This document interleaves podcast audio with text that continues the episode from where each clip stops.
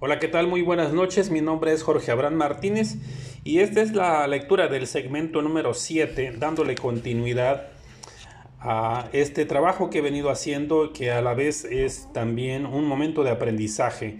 El título del libro se llama Gerente por primera vez de los autores Loren B. Belker y Gary S. Topchik. Espero que estén disfrutando al igual que yo de esta lectura. El tema del, día de hoy, uno de los dos temas que voy a leer, es elija su propio estilo directivo. Si mira la historia del estilo directivo en los Estados Unidos, notará dos modelos predominantes, los autocráticos y los diplomáticos. Hoy en día, sin embargo, los mejores conductores saben que existen más de dos estilos de dirección y necesitan ser buenos en todos ellos. Antes de tratar la necesidad de tener un enfoque alerta en la dirección, veamos los estilos autocrático y diplomático. Autocráticos contra diplomáticos. Es difícil de creer que todavía hoy vemos el estilo autocrático pasado de moda en la dirección. Habría que preguntarse por qué esto es así. En parte tiene que ver con el hecho de que demasiados gerentes no tienen entrenamiento han partido a encontrar su propio camino y por ese motivo comienzan a actuar de la forma en que consideran que deben hacerlo. Piensan en términos de cómo ser un jefe. Los autócratas también creen que si su aproximación hacia los empleados es blanda, estos tomarán ventaja de ello. ¿Qué significa? Que significa un signo de debilidad. Otra posibilidad es que requiere más tiempo ser un gerente diplomático estas personas pasan por más tiempo explicándole a la gente no solo qué es lo que tiene que hacerse, sino también por qué tiene que hacerse. El jefe, el jefe tipo no quiere que lo molesten. La actitud de, esa, de esta persona es hazlo porque lo digo yo. El diplomático se da cuenta de que cuanto más la gente entiende lo que debe hacer y por qué, mucho mejor se desenvuelve. El autócrata quiere que se realicen todas sus decisiones y pareceres y que el, y que el tipo realice robóticas respuestas a sus órdenes. Aprieta los botones y automáticamente el personal lo realiza. El diplomático sabe que el tiempo que se invierte teniendo a todo el mundo involucrado vale la pena y que se obtienen altos dividendos en el proceso. El autócrata engendra temor mientras que el diplomático promueve el respeto y el afecto. El autócrata provoca que la gente murmure. Algún día ajustaré cuentas con ese gusano. El diplomático causa el siguiente comentario. Nos respeta y se preocupa por nosotros. Caminaría hasta la última milla por él solo tiene que pedirlo. El autócrata cree que el diplomático es un débil. El diplomático cree que el autócrata es un dictador. La diferencia es que el autócrata usa su autoridad constantemente, mientras que el diplomático es juicioso en sus manifestaciones. La gente que trabaja para el autócrata cree que está trabajando para alguien. Los que reportan al diplomático creen que están trabajando con alguien. La necesidad de vigilancia. Como nuevo gerente, debería emplear un enfoque alerta cuando elija un estilo directivo apropiado. Debe utilizar la cantidad correcta de control y estímulo para cada uno de sus empleados. Controlar es decirles a sus empleados lo que tienen que hacer mostrándoles cómo hacerlo y asegurarse de que el trabajo se haya efectuado. Estimular es motivarlos, escucharlos y apartar cualquier cosa que interfiera el logro de los objetivos. Algunos empleados necesitan un minucioso control y estímulo, otros muy poco, y están aquellos que se encuentran en la mitad. Para usar un enfoque alerta en la selección de su estilo directivo, tiene que determinar lo que cada empleado necesita de usted, qué es y qué cantidad de control o de estímulo. La cantidad de control o estímulo que cada empleado requiere depende de qué labor está realizando o qué está ocurriendo en el departamento. Por ejemplo, si un empleado necesita aprender cómo operar una nueva pieza de un equipo, precisará mucho control. Y si se corre la voz de que hay que realizar reducción en los gastos de su compañía, los miembros de su equipo necesitan más estímulo. Las descripciones siguientes lo ayudarán a ver la conexión entre lo que su personal necesita de usted y cuánto control o estímulo precisa. En otras palabras, ¿está usted alerta a las necesidades de ellos? Tipo A. Esta, esta, persona es alguien que está muy motivado a realizar la tarea correctamente, pero carece de la destreza necesaria o el conocimiento para ser exitoso. Esté alerta, pues esta persona necesita más control de su parte. El tipo B es una persona que ha perdido su motivación, pero tiene las habilidades necesarias para realizar el trabajo esté alerta. Esta clase de empleados necesita mucho de su estímulo. El tipo C es un subordinado que se desenvuelve muy bien y que también está motivado. Esta persona necesita muy poco de su estímulo. El tipo D es una persona que carece de habilidad y de la predisposición necesaria para desarrollarse. Esté atento pues además de un buen puntapié, que por supuesto usted no puede darle, necesita mucho de su control y estímulo. El tipo E es el típico caso del que tiene la mitad de la cantidad de destreza y motivación. Preste atención ya que obviamente necesita la otra mitad de control y estímulo. Ahora vamos a mirar el escenario y ver cuán alerta puede estar Suponga que está dirigiendo un gran proyecto independientemente independiente en una empresa de telecomunicaciones. Uno de los empleados asignado a usted, Andy, está acostumbrado a trabajar en forma independiente en las labores asignadas. A Andy le gusta tomar decisiones y realmente disfruta su trabajo. Siempre obtiene excelentes resultados y sus clientes internos están muy ilusionados con su labor. Entonces, trabajando sobre su proyecto, usted nota que le exige mucho esfuerzo planear y comunicarse, tomar decisiones con los otros miembros del equipo. Además, Andy critica el concepto general del equipo, dice que es una pérdida de tiempo y ha expresado su desdicha por estar en este nuevo proyecto.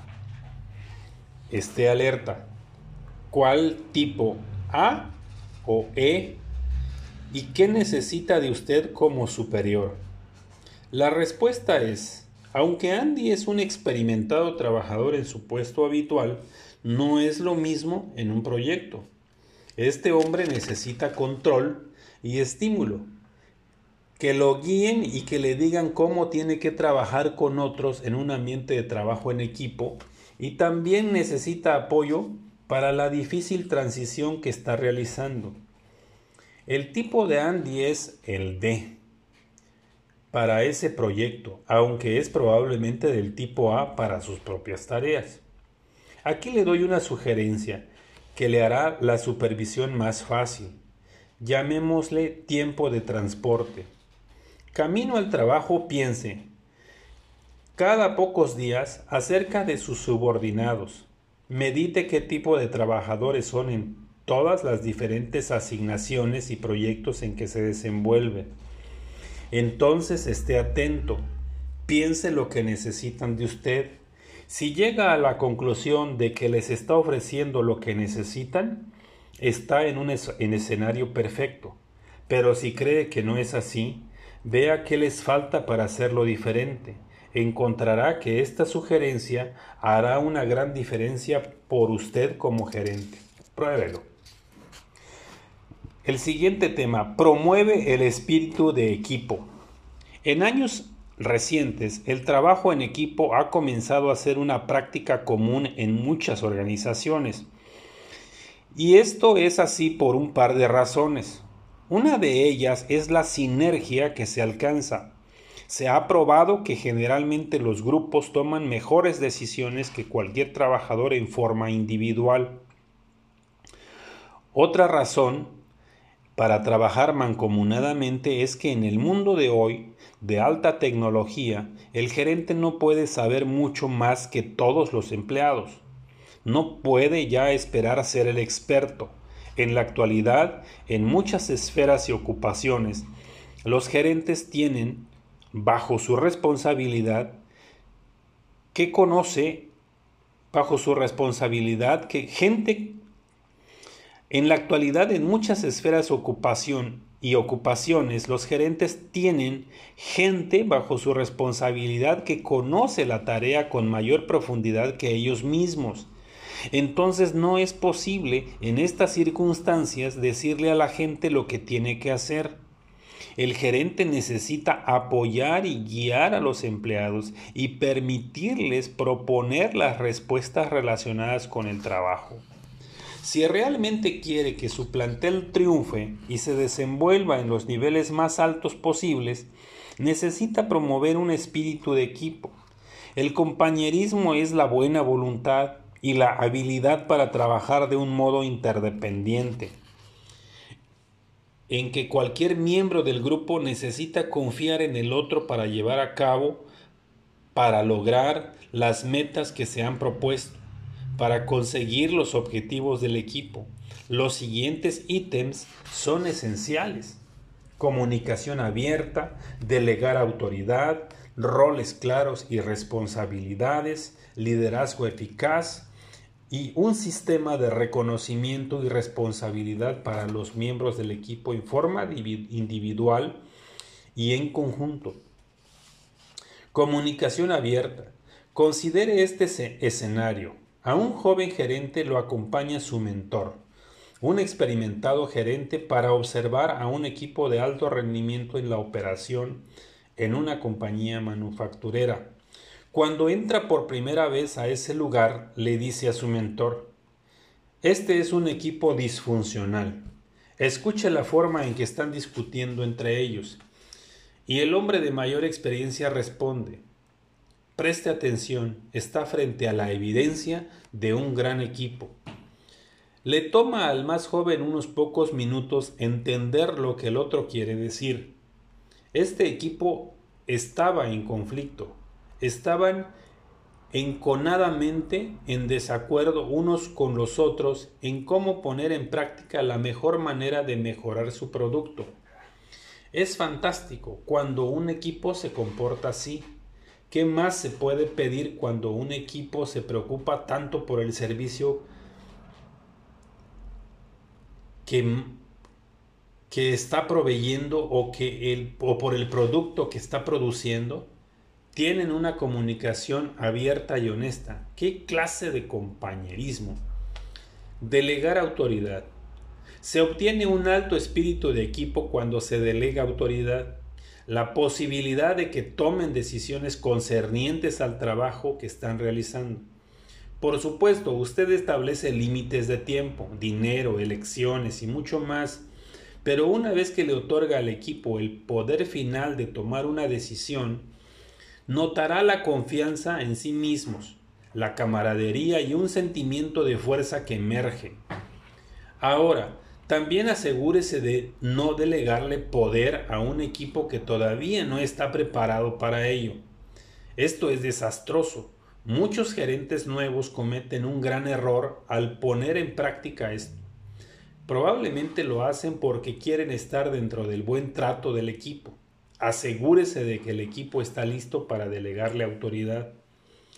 O usted y su organización sufrirán las consecuencias de sus decisiones equivocadas. Roles claros y responsabilidades. Puede acercarse hasta uno de los miembros de su equipo y tener, es, y tener a esa persona claramente definida en su rol y con una responsabilidad puede acercarse acá hasta cada uno de los miembros de su equipo y que esa persona tenga definidos los roles y responsabilidades de todos los miembros del equipo, incluyendo el suyo como líder? Cuando los integrantes del grupo pueden hacer eso, saben lo que se espera de ellos y de cada uno de los otros miembros. También conocen y también conocen con quién pueden contar para que los ayude con su trabajo.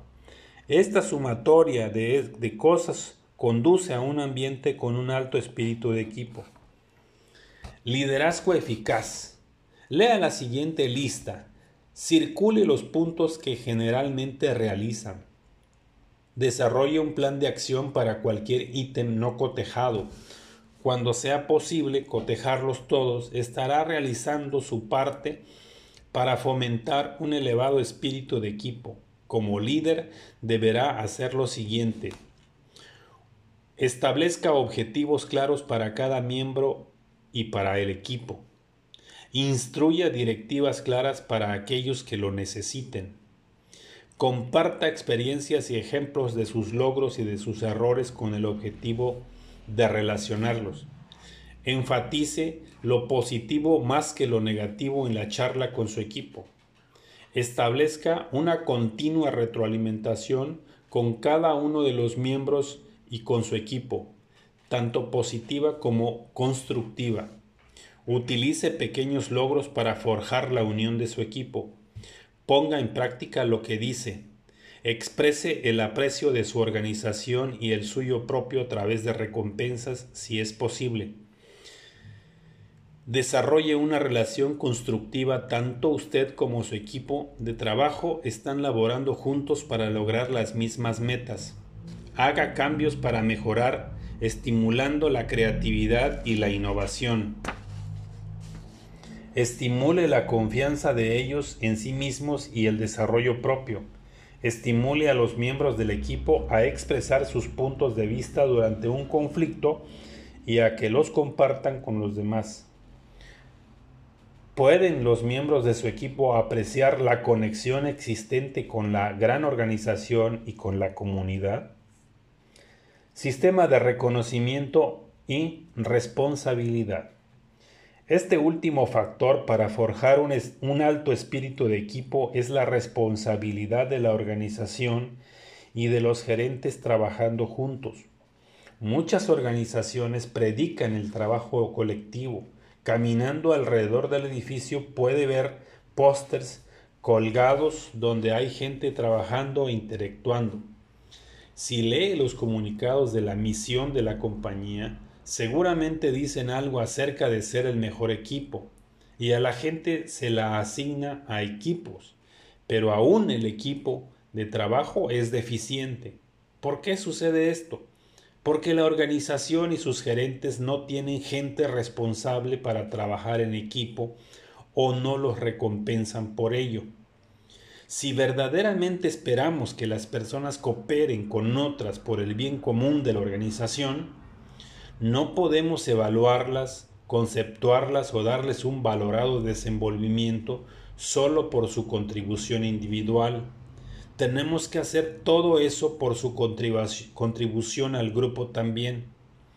Cuando los miembros del equipo absorben el mensaje de que usted los considera responsables, basado en los aptos, en lo aptos que son como integrantes de un equipo, de inmediato captan que el equipo cuenta, le gana a esos pósters.